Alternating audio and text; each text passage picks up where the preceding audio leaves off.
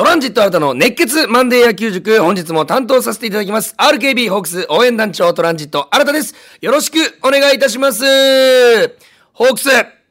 27年ぶりの9連敗、そして球団初の3カード連続3立てと、いう状況、これはもう僕が言うまでもなく、皆さんの頭の中にあると思います。まあね、この話題から行くしかないというか、この話題のラジオですから、それはもうしょうがないんですけども、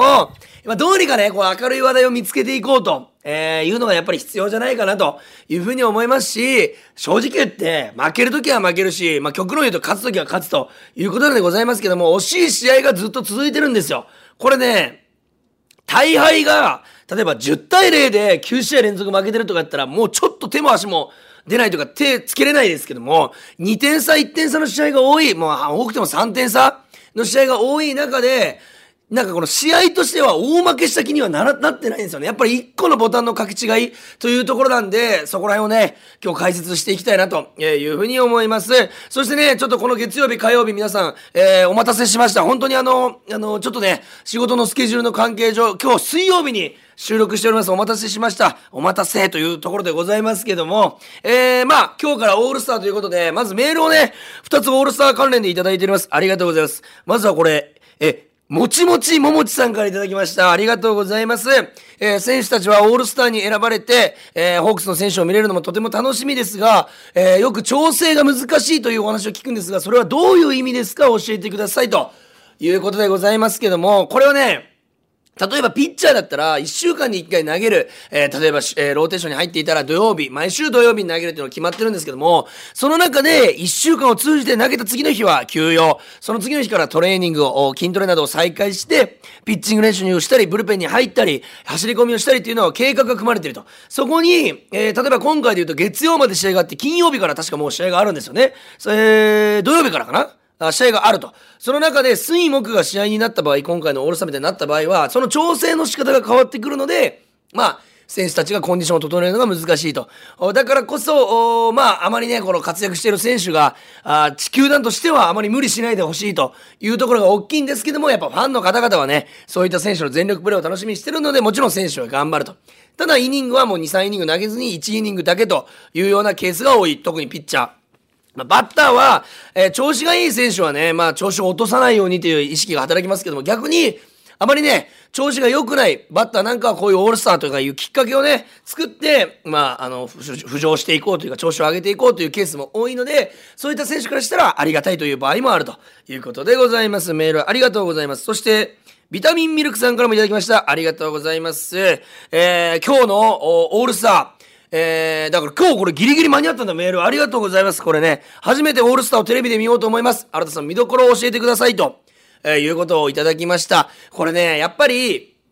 普段の試合だと、例えばピッチャーで言うと、えー、6イニングから7イニング、多ければね、9イニングマックス完投しようと思って投げてるピッチャー多いと思うので、やはり1イニング目から全力投球とかなかなかできないんですよ。抑えた状態での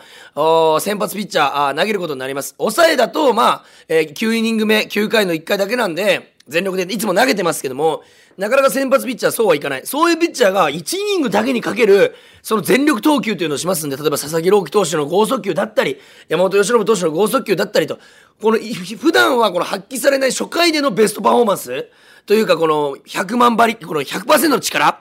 というのを楽しめるというのは一つ見どころかなと。先発が佐々木朗希さんとなっておりますんで、ぜひ注目していただきたいなというふうに思います。そしてやっぱね、派手なプレー、えー、まあ、ホームラン、三振、盗塁、まあね、ある時にホームスチールということもあった、飛びついて取るて素晴らしいプレーなんかもありますんで、オールスターばかりは、その派手なプレーに注目していいんじゃないかなと。いうふうに思いますし、日頃あまりね、えー、見せないような笑顔を見せる選手もいますんで、やっぱ救援というぐらいですから、宴でございますから、玉の宴ですよ。最高の一日じゃないですか、正直。野球ファンからしたらね、たまらない一日。そして今、ホークス9連敗という話しましたけども、こういうのをきっかけにね、浮上していく、何か、あのいい材料が見つかればと思いますんで、ホークス選手にももちろん、えー、中村晃選手だったり、柳田選手だったり、注目して、えー、見ていきたいなというふうに思います。ビタミンミルクさんメールありがとうございます。来週も皆さんからのメールたくさんお待ちしております。えー、新田団長への質問、疑問、何でも構いません。ホークスへの応援メッセージ、とにかく、えー、募集しておりますんで、皆さんメールお願いします。メールアドレスは、kor.rkbr.jp です。さあ、皆様からのメールお待ちしております。それでは、9連敗となってしまいました。最後の3連戦、えー、オリックス戦、振り返っていきたいと思います。プレイボールトランジット新たの熱血マンデー野球塾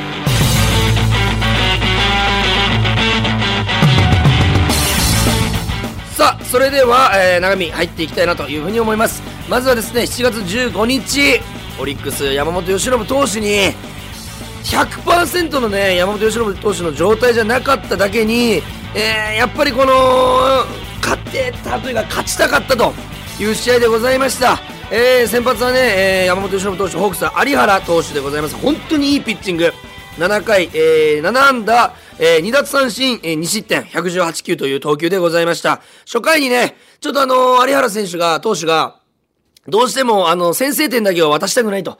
いうような、えー、気持ちを持って、えー、コメントでも残して、えー、挑んでいたんですけども、2番、えー、義母選手に11球粘られて12球目をね、えー、打ち取って2アウトとしたんですが、えー、3番、えー、紅林さんにヒット、セデーニョさんにデッドボール、トングーさんにタイムリーヒットで先制点を許すという状況になってしまいました。えー、1回だけでね、30球以上、えー、投げていたというイニングになってしまいました。一番痛かったのはやっぱり、えー、まあヒットはしょうがないにしても、4番セデーニョ選手に対してのデッドボール、これがね、ちょっとね、ピンチを広げてしまったのかなと。えー、中川圭太選手を1球、1番バッターの。で、2番に12球投げているという、ここでちょっとタイミング、えー、テンポを狂わされてしまったのかなと。いい1、2番だなと、オリックスの打者について、そう思いました。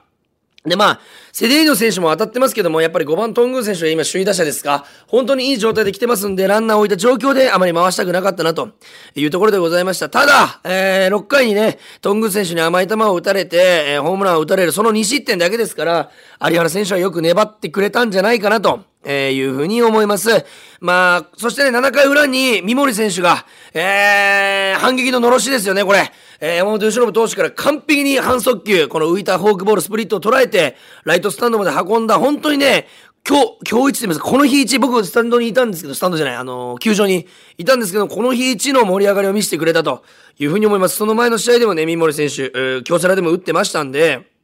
本当にいい状態キープしてるなと、キープしてくれてるなというふうに思いました。えー、そして7回裏ね、このホームランが出たんですけども、えー、この2対1という状況で、本当にこの、えー、なんと言いますか、もうちょっと、あとちょっとで追いつけるということで、7回、8回、9回、絶対に1点も取られちゃいけない状況だったんです。勝つためには。そこで、甲斐野投手が、えー、マウンドに上がってワンアウトから結局ここもフォアボールと。もう本当にマンデー野球塾で毎回言ってますし、ホークスイニングゼロ、毎日の生放送させてもらってる中でも言ってますけども、これやっぱ本当にそうなんだねというぐらいフォアボールが失点につながっていると、え、いうことでございます。しかも7番杉本選手にストレートのフォアボール、4球でフォアボール出して、8番野口選手にタイムリーツーベースを打たれて、万事休すと。9回裏の追い上げも虚しくと、1点は取るもののということになってしまうんですよね。ノーアウト1塁2塁作るんですけども、ここ1点差と2点差だところ、攻撃の仕方が変わってくるんですね、藤本監督も。もし1点差だったらデスパイネ選手に代打でバントだった可能性もありますし、本当にそういうことを考えると、この9回表の1点がターニングポイントになったなと。やっぱりね、リリーフってそういうね、きついところでの仕事でございますけども、あ絶対に取られちゃいけない1点だったのかなというふうに思います。結局ね、9回裏も三森選手のタイムリーで1点取ってますけども、追いつけずと。ただね、えー、デスパイネ選手がノーアウト1、2からゲッツーになって、ツーアウト3塁。ここで三森選手がタイムリートで、さらに1点を取って、あと1点差追いついて、ツーアウト1塁。8番今宮選手がフォアボール出て、ツーアウト1、2塁で、代打川瀬晃選手だったんです。本当に球場全員が、あのー、もう手をね、握って、祈るような感じで見てて、でもね、あのー、追い込まれてしまうんですよ。川瀬選手が。ただ、2球で追い込まれてから、ワンバウンドになるフォークを見逃して、ワンボール、ツースター行く。いけるぞというところで高めに浮いてきた宇田川選手のフォークボールをしっかりと捉えるんですけども、やっぱりホークスの流れのわ、なんていうかな、今のこの、この当時で言うと6連敗してた流れのまんま、あの、ライナーが正面ついてしまって野手のチェンジとなってしまったと。チェンジというかゲームセットですね。なってしまったという試合でございました。本当に、オリックスからすると逃げ切った、辛くもと。で、ホークスしたら追いつけた試合で追いつけなかった。結果的にヒット9本ずつでございますんで、ここ、どうしても勝ちたかったなという試合でございました。そして、えー、ここは本当に皆さん言いたいことはたくさんあると思います。7月16日、日曜日でございますね。えー、オリックス戦、えー、東山直投手、素晴らしいピッチング。8回99球、3安打9奪三振、1失点。無四球でございます。素晴らしい。なんとこの試合、えピッチャー陣無四球でございます。ここがまず素晴らしい。ただ、打線がね、宮城選手に、え宮城投手に対して、まあ、打てなかったというところでございますけども、まあ、東山直投手はストレートの伸びも良くて、今年一、あのー、インコースに行く球、が冴え渡っていたストレート含め、チェンジアップ含め、チェンジアップカットボールか、えー、含め、スライダー含め、左バッターの特にインコースに行くような球が、すごくコントロールよく、しかもストレートに見えるからバッターも振るんですね。えー、最後はもう体に当たろうかというぐらい曲がってるボールをバッターが振ってくれていた、それぐらいキレのある投球をしてくれていました。えー、本当にね、いいピッチング、そしてオスナ投手もね、久々に投げて、圧巻の三者凡退。さすがでございました。やっぱりこのオスナ投手がね、投げる機会が今ね、9連敗で減ってますけども、こういう登板で挑戦してくれたらなというふうに思います。えー、まあ、初回ね、ホークスが1点、先にギータのね、タイムで取って、いい感じだったんですけど、まあ、2回に宗選手から同点追いつかれる。まあ、ここまではね、しょうがないです。ホームラン。相手もうまく打ちましたので、簡単な球じゃなかった球をね、非常にうまく捉えて打たれましたんで、ここは宗選手が、あすごかったんじゃないかなと。ストレートのもうインコース高め。それをホームランにするかというところでございました。ただそこからゼロ更新が続いたんですが、1対1で迎えた8回の裏。もう皆さんここですよね。7番牧原選手センター前でヒットで出る。えー、送りバントで送って、結果的に2アウト満塁となる。ここで3番近藤選手が3ボール1ストライクになったケース。これ映像を見てない方、えー、もう一度説明させてもらいますと、2アウト満塁、8回裏です。1対1同点、1点でも取ったらオスナ投手が出てきてホークスの勝ちという状況で3ボール1ストライク。圧倒的ホークスの有利な場面で宮城投手が投げたボールははっきり言わせてください。ボールだったんです。もうベース板から2球分ぐらい外れて、ボールだった。これはもう球場全体、そして相手の若月選手の反応でもボールということがわかる。宮城選手の反応でもわかる。えー、近藤選手も自信を持って見逃して、なかなかない近藤選手が雄たけびを上げて、あの、押し出しをもぎ取ったので、それを主審さんがストライクとコールしてしまって、まあ、ホークスは今ね、抗議はしてませんけども、NBB に対して。それまあ、言うならば、我々は誤審と思っていると。おいうところでございますけど、まあ審判さんも一生懸命、これはもう口酸っぱく言ってますけど、一生懸命やられてる中での判定ですので、えー、もうロボットじゃないのでしょうがないんですけども、ここはちょっと冷静に判定してほしかったなと。この1球でホークスの9連敗につながったと言っても過言ではないですし、連敗ストップが、まあこれだけじゃないですけども、8回裏の1点の大きさ、しかも8、7、あ7連敗か、してるという状況でのこれが、結構痛かったなというふうに思います。あの藤本監督もベンチ全員もちょっと待ってくれと。ボールだろうと。これしかもね、ギリギリの球言われたんだったらわかるんですけど、しっかりとボールだったんですよね。なぜあそこをストライクと言われてしまったのかというところが気になるんですけども、近藤選手もびっくりしながら、あべえー、バッターボックスに戻って、もう相手は流れですよ。最後は空振り三振に終わってしまうと。いうことでございまして、今のホークスのなんか流れと言いますか、えー、いうのをなんか物語ってしまった判定になったのかなと、えー、いうふうに思います。あと僕一つ思ったのは、これはもう一生懸命やってることだからしょうがないんですけども、相手の宮城投手もね、多分自分が投げた後にボールっていうのは分かったと思うんですよ。その後に近藤選手の三振取っておたけびを上げてガッツポーズをしたのかな。ちょっと僕はそれがまあ許せないというか、ちょっとしないでほしかったなと。これはホークスファンというより、応援団長というよりは野球ファンとして、えー、まあ判定がですから審判が言ったことが全て。なので、宮城投手が投げた、たとえボールであってもストライクと言われたストライクなんですけども、ちょっと近藤選手に対する配慮欲しかったなと、えー、ホークスファン、あではなく、一人間としてやっぱそう思ってしまうような、それぐらい悔しいシーンになってしまいました。えー、こういう思いね、抱いた方、えー、審判に対してね、えー、思った方いろいろい、えー、いらっしゃると思いますけども、これはね、今までにもホークスに有利に働いた判定もあれば、不利に働いた試合、えー、判定もあるということで、ただ、その不利に働いた場面が、ホークスにとって痛すぎる場面だったと、えー、いうことでございます。こういうのも乗り越えていかないと、ホークスにとってはね、これ優勝はないと考えると、険しすぎる道のりでは間違いないんですけども、やはり、えー、相変わらず、えー、気持ちを強く持って応援していきたいなと、改めてね、思った試合でございました。まあ、10回表にセデーヌ選手に勝ち越しホームラン打たれて万事休すということでございます。そして、えー、18、17日月曜日ですね、えー、9連敗目となりました、あ3対0で負けた試合、えー、福大大堀出身山下俊平太投手が7回90球無失点、えー、ということで、えー、まあ、6回にね、スリーランホームランをスチュワート・ジュニア選手が打たれて、えー、3-0ということで、もう昨日の、まあ、前日のね、えー、勢いと言いますか、16日日曜日のその悪い流れが試合に出てしまったのかなと。本当にスチュワート選手もいい投球、投手もいい投球しておりましたし、特にね、この、